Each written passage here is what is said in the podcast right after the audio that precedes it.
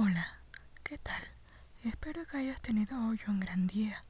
Ahora, por favor, te invito a cerrar los ojos, relajarte y disfrutar de esta pequeña historia. La cigarra y la hormiga. Durante las largas tardes de verano, cuando los campos están llenos de flores, la sombra de los árboles, escondiendo los rayos del sol, invita a descansar.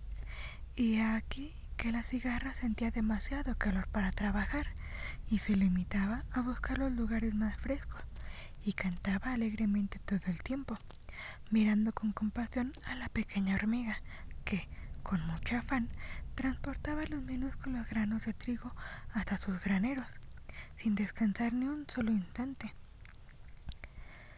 Pero pronto pasaron los días cálidos. Al verano sucedió el otoño, y antes de que la despreocupada cigarra pudiera darse cuenta, el invierno se había llevado las hojas de los árboles y las flores de los prados, y el sol había dejado de calentar la tierra. Así, pues, la cigarra se encontró con que no tenía nada que comer, ni un solo grano de trigo que la ayudase a subsistir hasta la llegada del próximo verano.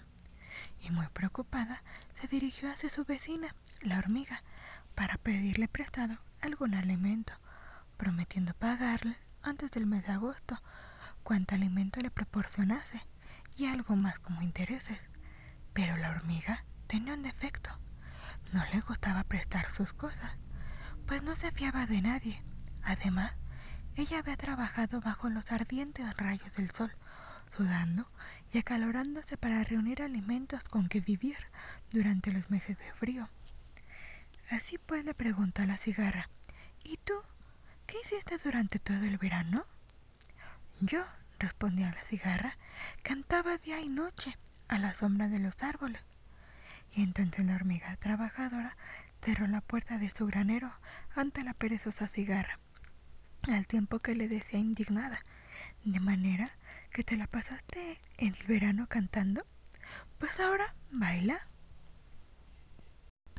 Hola, ¿qué tal? Espero que hayas tenido un gran día.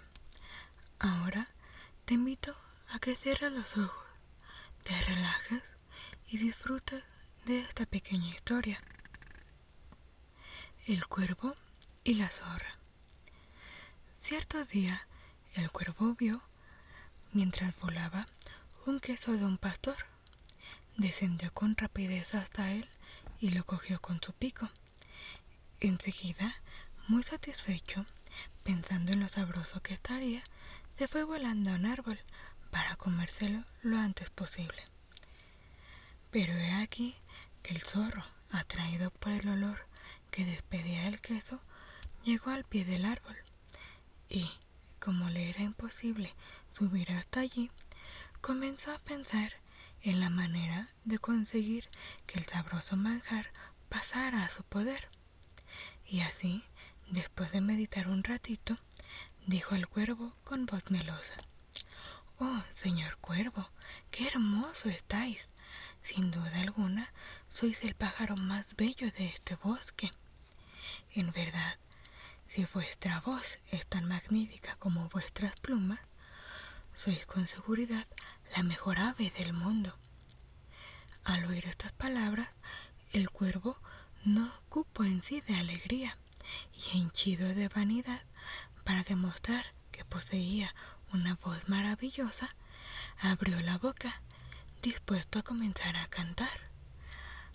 Mas apenas lo hubo hecho, el queso cayó de su pico, yendo a parar a los pies del ansioso zorro, que, muy satisfecho, lo recogió y dirigiéndose al cuervo le dijo, Señor cuervo, Gracias por haber escuchado mis alabanzas.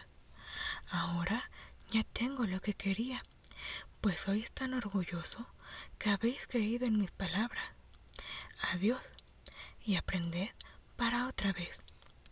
Y dicho esto, se marchó con el queso, dejando al cuervo confuso y avergonzado de su vanidad.